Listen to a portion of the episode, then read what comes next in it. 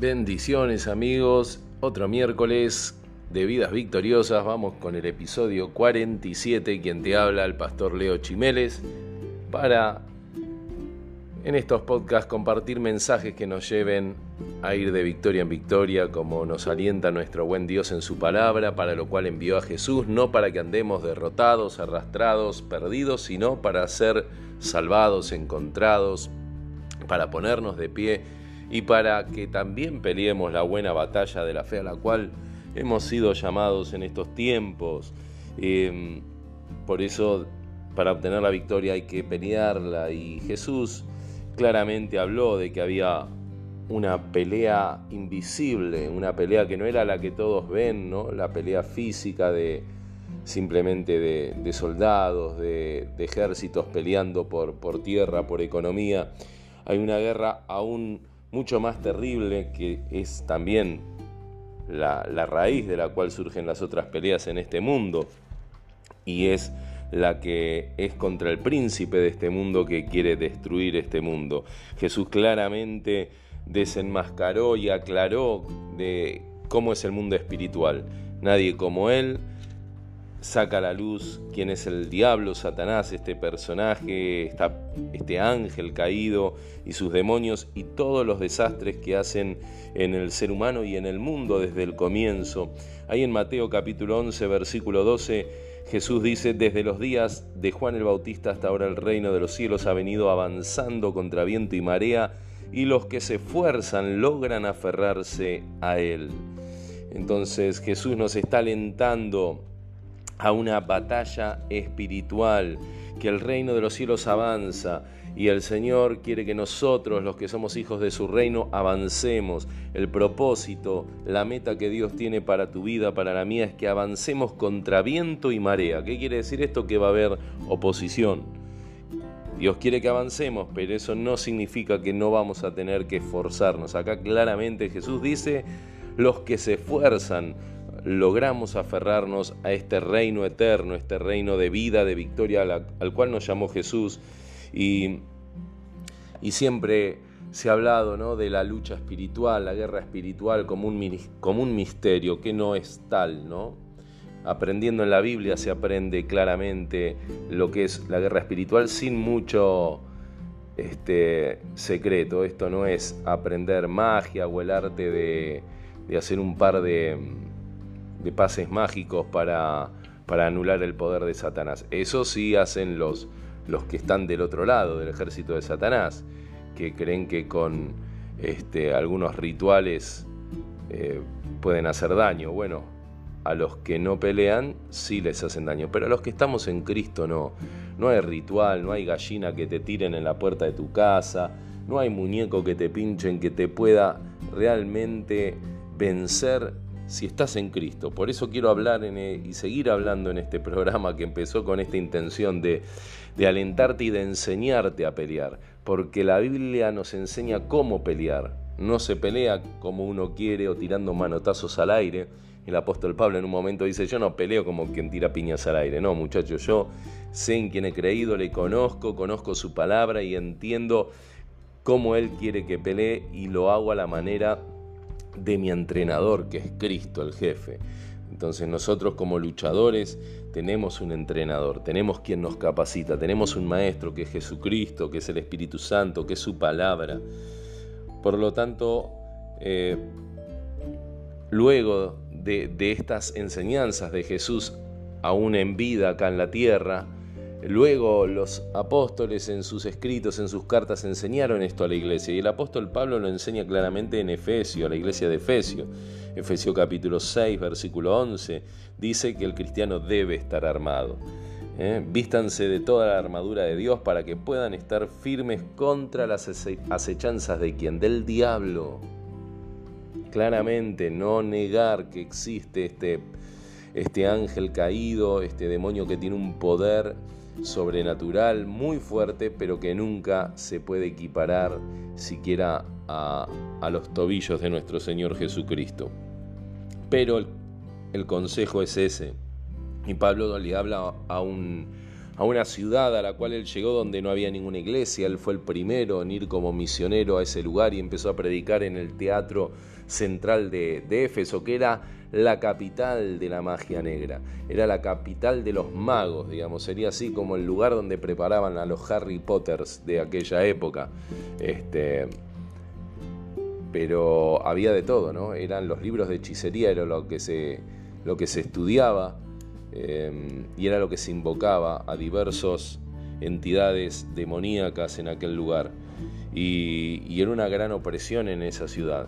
Había mucha perversión. Bueno, todo lo que era Éfeso hoy lo podemos llevar al mundo en general, ¿no? El mundo está así bajo ese poder opresivo, pero más allá de todo ese gran poder opresivo en el cual vivían y hoy vivimos nosotros, apareció un solo hombre, el apóstol Pablo lleno del Espíritu Santo y plantó bandera de victoria, como dice la palabra de Dios, y ante esa bandera del Evangelio que él levantó ahí en ese anfiteatro, retrocedieron y huyeron por siete caminos todas las legiones de demonios que estaban ahí, porque la gente empezó a convertirse a través del mensaje de Pablo, empezaron a ser libertados por el mensaje de victoria y a poder vencer a los poderes mentirosos, engañosos y opresivos de Satanás y los que practicaban la hechicería, los que adoraban a los, a los falsos dioses y a la oscuridad, se empezaron a convertir. Tal es así, dice el libro de los Hechos, que hubo una gran quemata de libros de, de hechicería y todas esas cosas de tinieblas que ellos practicaban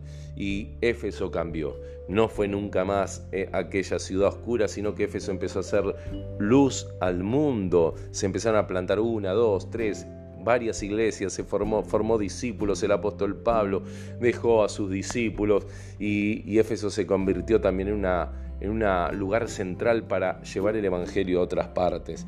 Entonces, ¿qué nos enseña esto? No? Que cuando uno está con la armadura de Dios, Pablo nos lo enseña porque él lo comprobó. Cuando uno anda con la armadura de Dios, no hay que tenerle miedo a las acechanzas del diablo. Él pudo estar firme contra todo lo que le acechó. Imagínate un solo cristiano sin armas físicas, un hombre ya grande, ahí contra legiones, contra cientos o miles de personas que practicaban la hechicería, gente de la política, poderosos que hacían un gran negocio de la hechicería y del paganismo, sin embargo no pudieron contra él. Uno solo, lleno del Espíritu Santo, pudo contra toda una ciudad, contra todo eh, un poder de gobernantes y un poder religioso que invocaban al diablo y trabajaban para el mismo Satanás.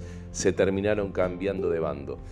Pasaron de las tinieblas a la luz por medio de una persona llena del Espíritu Santo que predicó, pero no así nomás. Él fue con la armadura de Dios, porque si él no hubiera estado con la armadura de Dios, hubiera sido devastado y no hubiera prosperado. Y lo mismo vos y yo, no podemos prosperar, no podemos avanzar en esta lucha si no vamos con la armadura de Dios. Jesús nos llama a avanzar contra viento y marea, pero no es ir así nomás como un necio, ¿no? Eh, el poder supremo de Dios. Lo hemos visto, lo vemos en esta historia como la de Pablo, lo veo en mi vida, lo ves en tu vida y lo podemos ver aún mayormente si realmente prestamos atención a lo que quiero hablarte hoy, a, qué significa esto de a considerar de estar siempre armado, siempre, ¿eh? porque las acechanzas del diablo van a estar y seguramente las estás teniendo como las tengo yo, pero el poder supremo de Dios, que es esa armadura, eh, es toda la fuerza que podemos tener. Nosotros podemos tener poca fuerza, pero si vamos armados del poder supremo de Dios, vamos a fomentar la fe, nos vamos a preparar para la batalla. Pero bueno, ¿cómo? La idea es cómo nos apropiamos de este poder. Porque dice que que nos apropiemos de este poder, que nos vistamos de la armadura de Dios. La armadura de Dios es el poder de Dios. ¿Cómo nos apropiamos? ¿Cómo lo hacemos, no? Bueno, calzándonos la armadura de Dios. Es justamente apropiarnos del poder de su fuerza, de la fuerza de Dios. Nos revestimos de esa fuerza. Y lo primero que puedo decir que es una cuestión del corazón. Eh, un corazón que no está transformado no, eh, no va a poder vestirse la armadura de Dios, va a ser imposible.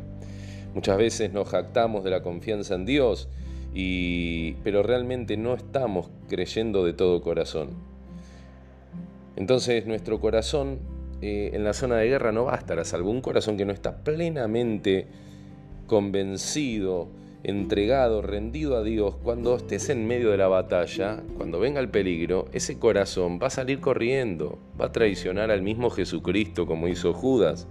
Por eso la importancia de que nuestro corazón primeramente esté transformado, que hayamos nacido de nuevo del Espíritu Santo, entonces sí vamos a poder apropiarnos del poder de esa armadura. Esto no es para cualquiera eh, que dice, bueno, voy a la batalla y, uso el nombre del Señor. Y muchos eh, dicen que confían en Dios y, y bueno, gritan, vengo en el nombre del Señor ¿eh? y nos hacemos los valientes a veces, pero tal vez ni recibieron la orden del gran general que es Jesucristo. Hay una historia, ¿no? Eh, que, eh, de, una batalla en Munster. Había un fanático que estaba en esa batalla e intentó rechazar al ejército invasor al grito de En el nombre del Señor de los ejércitos, huyan. Pero el alma de este hombre no había recibido esa orden del general.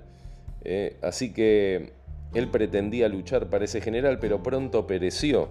El enemigo no huyó, por más que gritó valerosamente y usó el nombre del Señor, simplemente porque no, su corazón no estaba confiando, no estaba dependiendo de la orden del general. Y en este caso nuestro general es Jesucristo.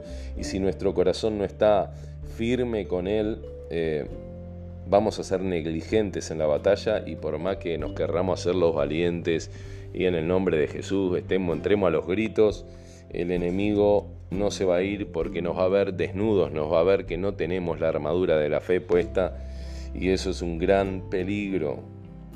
Somos como almas pobres y desnudas, así nos ve el, enemigo cuando eh, nuestro corazón no está plenamente confiado en el Señor. Por eso cuando el diablo, el enemigo nos ve frágiles, el vernos desnudos sin, la armadura es, somos bocadillo para, para el diablo, ¿no?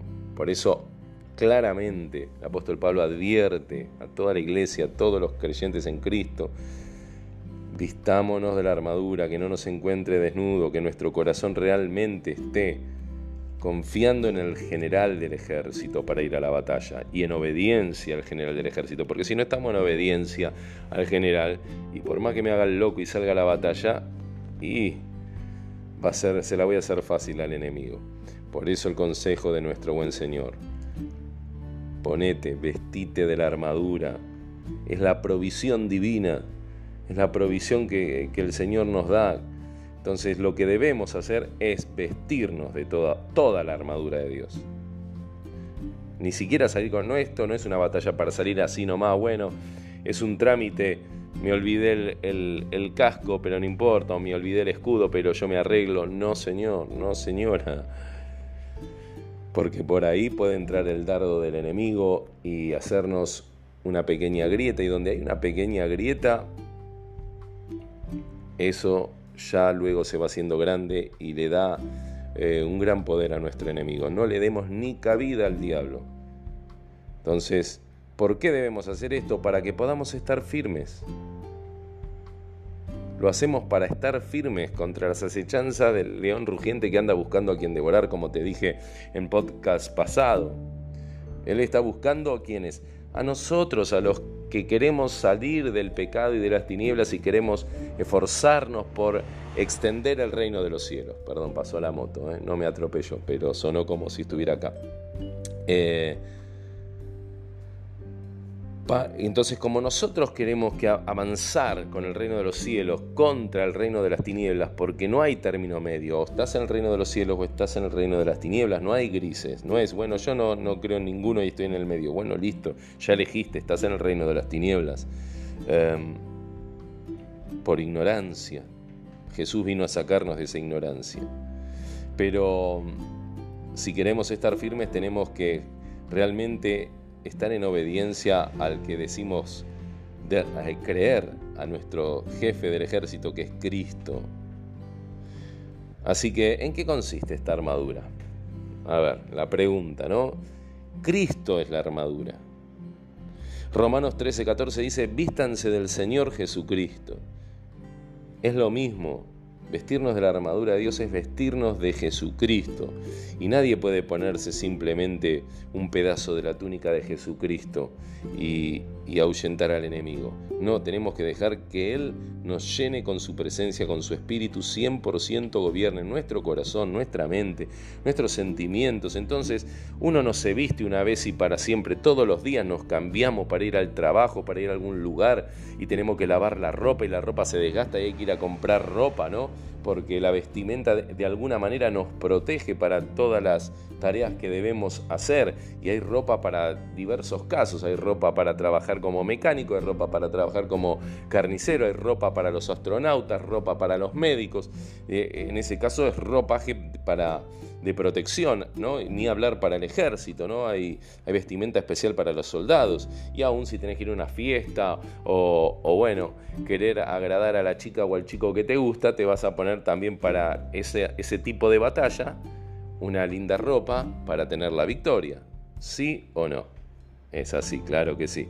Em, entonces, ¿cuánto más vestirnos de Jesucristo todos los días, renovar eh, nuestra vestimenta? Limpiarnos con su sangre que está todavía tibia, es efectiva la sangre de Cristo, no pasa de moda la ropa de Cristo, siempre es efectiva esa sangre para limpiarnos de todo pecado y para presentarnos firmes delante de Él y, también para ahuyentar al enemigo.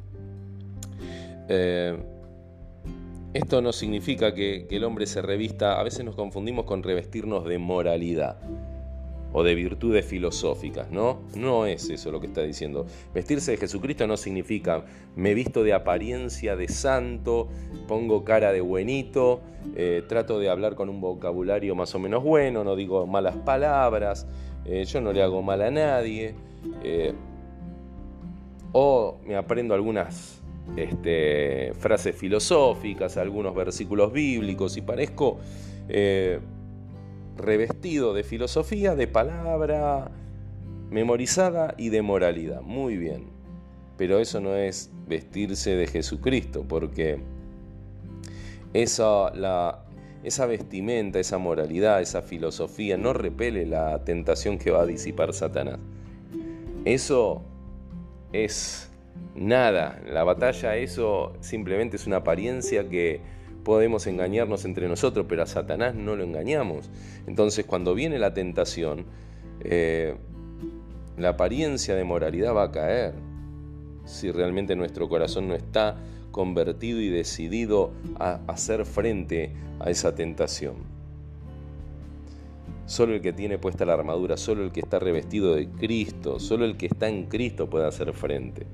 En la época de Jesús había muchos religiosos con vestimentas que se revestían de moralidad y acusaban a los demás que eran adúlteros, que eran este, mm, ladrones, pero ellos también resulta que debajo de ese ropaje Jesús dice que eran como sepulcros blanqueados, pintaditos por fuera, pero por dentro lleno de huesos muertos y de podredumbre.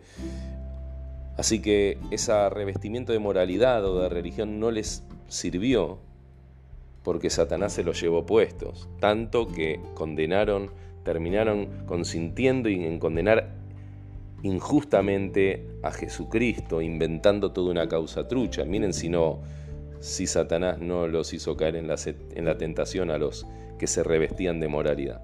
Así que la armadura no es revestirse de moralidad, sino Cristo mismo es la armadura, que Cristo more en nosotros que fluya su unción, su Espíritu Santo. Y ahí sí podremos hacer frente a cualquier tipo de tentación. Ahora, eh, em, la armadura también consiste en virtudes.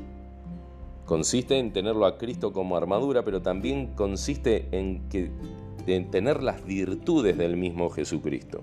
Efesios 4:24 habla de que nos vistamos del nuevo hombre. ¿Qué nuevo hombre? Creado conforme a la semejanza de Dios en Cristo Jesús. El nuevo hombre es el que nace del Espíritu Santo. Entonces viene con nuevas virtudes. El Espíritu Santo pone dones en nuestras vidas, dones que son del mismo Jesucristo, del mismo Dios. Entonces esas virtudes eh, son también parte de la armadura y con esas virtudes nosotros podemos desbaratar las acechanzas, las trampas de nuestro enemigo.